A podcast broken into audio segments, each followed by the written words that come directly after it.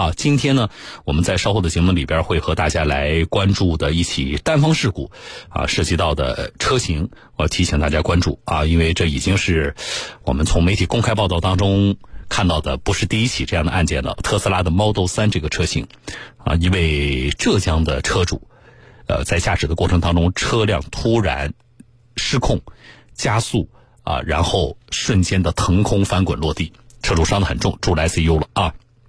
好，这个情况呢，如果您是这个车型的车主的话呢，我当然有，我觉得更有必要关注啊。您也可以跟我们说一下，就是您开了多久，呃，驾驶体验怎么样？我们呢是拿到了这个事发过程当中的监控，很短，但是呢，看起来呢还是呃很精心的啊。大家可以去视频号上。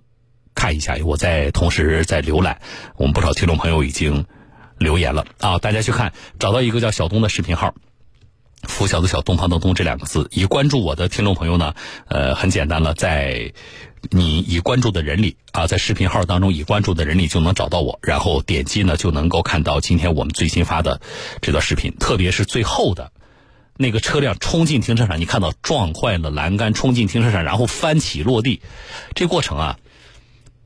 我说了，就像那个好莱坞的大片那个特技一样。但是我们在电影里看着很过瘾，真的放到现实当中是很恐怖的一件事情。啊，我五点半会和大家详细的来关注这件事情，大家先去看现场，好不好？先去看现场，也有不少听众朋友留言了。那么看这个视频的同时，别忘记把下面的那颗红色的心呢，啊，那颗心点一下，点击成红色，这样的话可以让更多人，呃，提醒我们更多的车主啊。好了，这个大家去看，然后呢，大家可以在下边留言。回来我再说，我在节目开始的时候问过大家一件事情，我说我们的听众朋友有没有人经常跑山东啊？或者说我们的听众里有没有山东的咱们的听众朋友经常开高速的啊？能够听到节目的，我特别想了解一个什么情况呢？就是山东高速限速的情况啊，到底是什么样的？因为我听说呢，说这个限速呢也没有什么规律啊，而且呢。呃，变化比较多，啊，还有的路段呢，司机可能感觉还不错，但是呢，也不知道为什么就限速了，而且这种变化呢，很容易，就是比较频繁，啊，从一百二到一百，甚至还有九十八十，我看到还有六十的，啊，就高速公路限速六十的，啊，所以我也跟大家求证一下，你们。这个跑下来的感受是什么样的啊？也可以跟我说一说。给我已已经有听众朋友发微信给我了啊，找到一个叫小东的微信公众号“拂晓的小东方的东”这两个字，加关注之后呢，你可以发微信给我啊。好，回来说，我来看大家的微信啊，因为我们是收到了一些听众朋友啊，就这件事情的反应。来，我读一读大家的信息啊。这位听众朋友。叫奋斗吧人生。他说呢，从河南商丘段开始，到进入山东菏泽地区以后，就有分段限速了，八十、一百、一百二都有。说也没有什么缓冲路段啊。我刚才问大家，我说那我要是不开导航的话，那怎么办呢？啊，你也不给我缓冲路段，我要这个也不太注意路边的路牌的话，那我这个吃罚单是不是吃定了？然后奋斗吧人生这位朋友告诉我说，如果不开导航，肯定是罚单啊。而且说那些路段呢。这个车很少，呃，逢年过节车也不多，所以呢，也不知道为什么会有那么多的限速。这个听众朋友叫很想穿靴子的猫，他说：“小东老师，我是南京人啊，我就是跑货运的，沃尔沃的小卡车，从南京到天津要走山东的高速，大概呢每周都要跑一次啊，您辛苦。”他说：“山东段的高速呢，给我的感觉就是很破，呃，经常会有施工路段，但是呢，有些路段路况呢，我目视呢还是不错的，也是双向六车道，但是限速。”标准就是八十啊，最高也就是一百，而且变来变去的，开得很难受。如果不开导航的话，那很可能超速都没有意识到啊。总之，他说山东境内的高速感觉不是特别好。这位听众朋友地心引力，他说我过年的时候就是从山东回来的，本来三四个小时的路程开了五六个小时。我是从 G 二新湖高速走的，一会儿一百二，一会儿八十、六十，甚至还有四十啊。这是那四十可能是我。我知道的限速最低的这个高速了吧？啊，他说开的真累啊。那四十是因为什么？有修路吗？这位朋友叫千山暮雪，他说：“小东老师，我老家是山东滨州的，隔几年就回去一趟啊。一般所从京沪高速走，限速都是一百二，除非是市区交界的地方会有限速一百。总体感觉路况还可以啊，就是大货车特别多。”这位听众朋友。梁啊，呃，他说呢，今年在江苏出差，经过山东十几趟左右，长城高速限速呢，一会儿九十，一会儿一百，一会儿一百二，如果不开导航的话，绝对超速。森林与阳光他说呢，去过山东青岛，路上呢限速挺让人讨厌的啊，宽宽的道路很正常，就让你跑一百，突然出现八十啊，反正限速牌比较多。二马给我发信息，他说呢，他是定速一百一过山东高速，一路出现了四个超速啊，然后一个哭的表情。这位听众朋友叫奋斗，他说小东老师，我就是山东的，每次呢从江苏回老家，每一次刚进入山东那边，立马从一百二降到八十，啊，这位朋友叫美迪，他说呢，山东的高速呢确实是一会儿八十，一会儿一百二，没有江苏的高速那么规矩啊。好，从大家反应情况来情况来看，跟我们得到的消息基本上能够印证啊。嗯，这位朋友他告诉我，他说如果是新修的啊，山东的新修的高速的话是一百二的。然后呢，金碧辉煌告诉我说八十的比较多啊。好了，为什么会说这个事情呢？新华社专门就这个事情发了一篇报道啊。当然，这个背景不绝对不是因为今天啊，说最近。车主反映的比较多，我们从媒体公开报道里边要告诉大家，在二零一八年甚至再早一些的时间，我们就能够看到相关的报道。而这个报道的背景是什么呢？就是车主对这个事情反应的比较强烈。明明是高速公路，车子却开不快，啊，然后不少车主就像我收到的这些信息，大家反映说，山东省内的高速公路部分路段限速不规范，一些路段的限速设置不合理。一些路段的限速标准呢忽高忽低，影响通行效率，也增加开车的危险系数，所以让司机很头疼。然后新华社的报道当中，结合车主们反映的情况呢，他呃总结了一下几个现象啊，我给大家说一下。一个是宽阔公路存在莫名限速的情况啊，举个例子说，比如说某驾驶员啊姓姜，他说呢，在这个滨莱高速。部分路段路况良好且车流量正常，但是长期限速每小时一百公里。在京台高速新泰段，道路已拓宽施工完毕，却一直限速八十公里。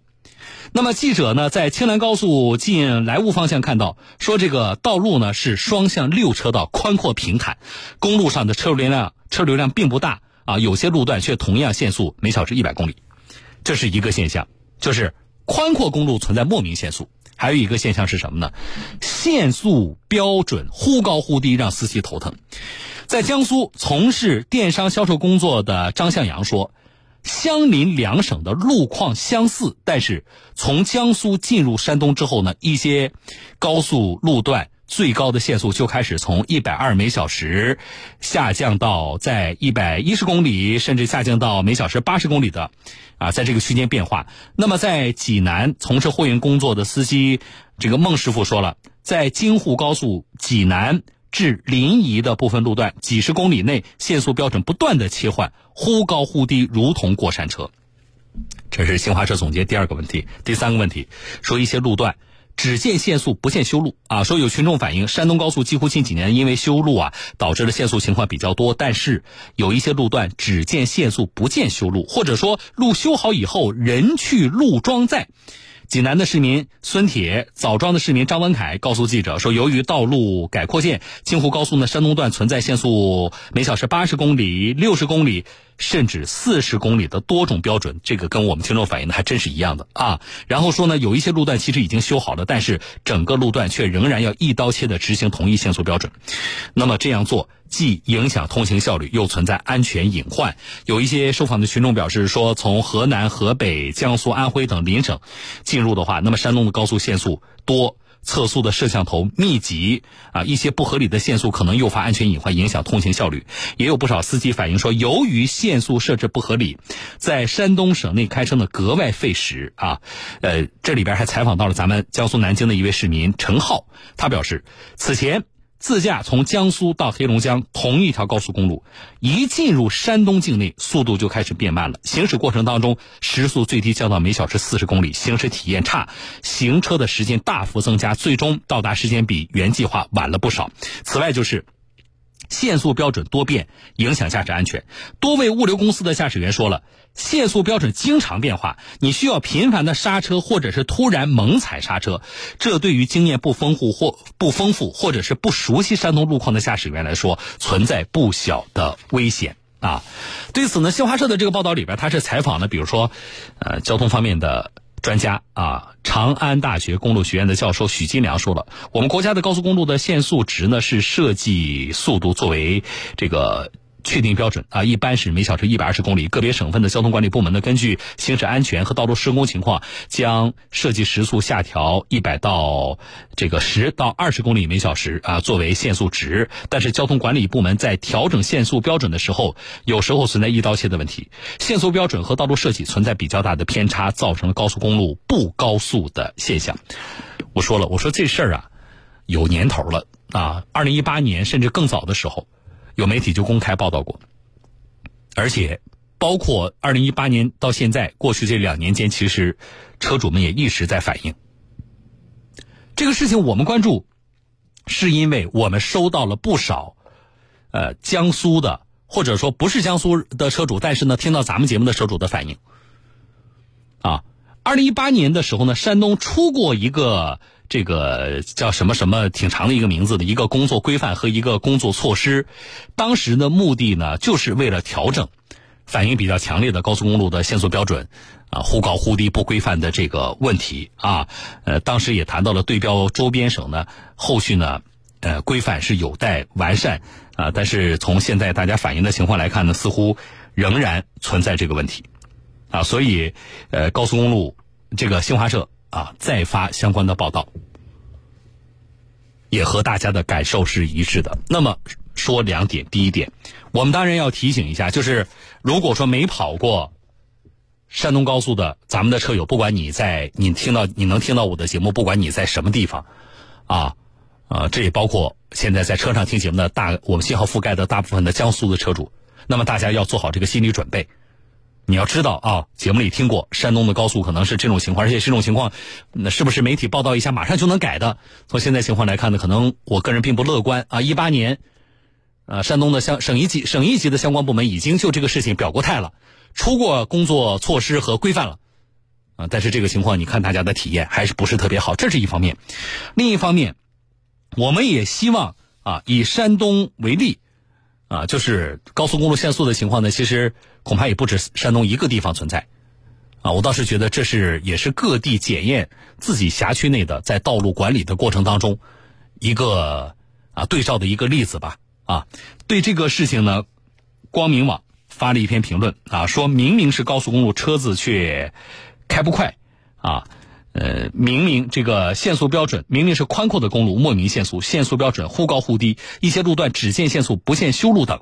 事实上，这个乱象，山东高速公路的部分路段的限速乱象一直被当地的群众诟病。那么几年前呢，说坊间曾经流传一个段子，啊，山东高速由第一高速变成第一限速，山东方面呢也曾经高调宣布整改，并且被社会和舆论寄予厚望。但是结果重磅整改虎头蛇尾，草草收场，问题并未见多大改观。啊，事实证明，啊，整改雷声大雨点小，一些过往的司机反映不合理限速现象依然存在。啊，那么认识到自身问题的严重性，并且拿出针对性的呃措施，但执行不到位，解决不了实际问题，这是典型的形式主义和官僚主义问题。啊，国民日报的这个其实说的挺重的啊，说整改到底有没有成效，问题到底有没有解决，过往的群众的直观感受比部门的数据要更有说服力。高速公路限速的初衷是保障行车安全和提高通行效率，让群众呢车开好啊，这个呃行顺心。现在看来，当地相关部门大整改和群众期盼还有很大的差距。那么这种情况下，与其找修路施工、设计时速低等这些借口，不如及时采取有效措施，弥补整改短板。事实一再证明，解决问题要靠实实在在的行动。整改不力，理应严肃追责问责。光明日报的这个说的其实挺重的，啊，我们注意到这个问题，我其实没有跑过江苏这个山东的高速公路，啊，我只在什么青岛啊、济南，就是市区的这个路我开过。那么我们之所以说这个事儿，就是因为我们收到了江苏的一些车主对这个事情的反应。啊，大家也说说这个，呃，虽然咱们也不是江苏、山东的媒体，但是呢，其实还是要想向咱们江苏媒体呼吁一下，因为什么呢？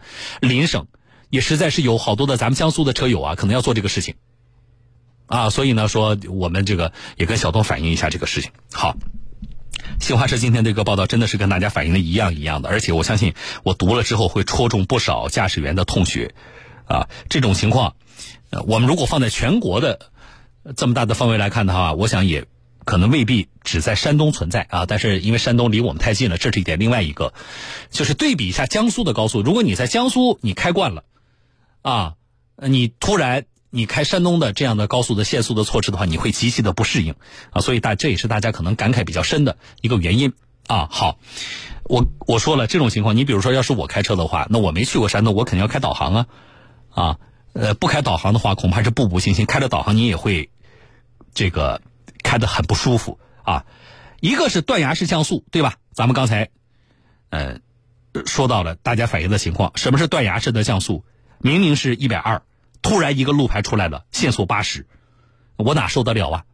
你是要要让要让我来个急刹车吗？还有一个过山车式的调速啊，高速公路来回的切换频繁。就是过山车式的这个这个限速啊！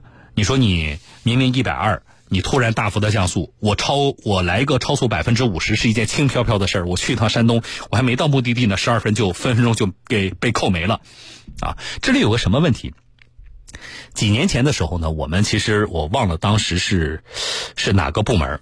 啊，到电台来做节目，我们是其实关注过。当时呢，我们就有听众朋友疑问啊，说我们走的哪条路的哪一段啊，限速一百？那么我们觉得路况也挺好啊，对不对？车流车流量也正常，为什么限速？啊，当时我记得相关部门呢就这个事情呢也做过了解，做过解答。啊，一个我们当然是希望高速管高速公路的管理能够更规范。啊，我总觉得从大家反映的情况来看，山东的情况我觉得过于随意。啊，这个高速公路限速跟玩儿一样。想出多少标准想就出多少标准，想在什么地方限多少就可以限多少。那我觉得不够规范，过于随意，这是对车主不负责任啊！这是我要说的第一点。第二点是什么呢？就是限速为谁而限？限速的依据是什么？我觉得这一点啊，要有要既要有公路的建设管理部门你们专业的角度解读，另外一个就是你们专业角度的解读。是不是也能够跟老百姓的我们驾驶员的这个体验呢，能够符合？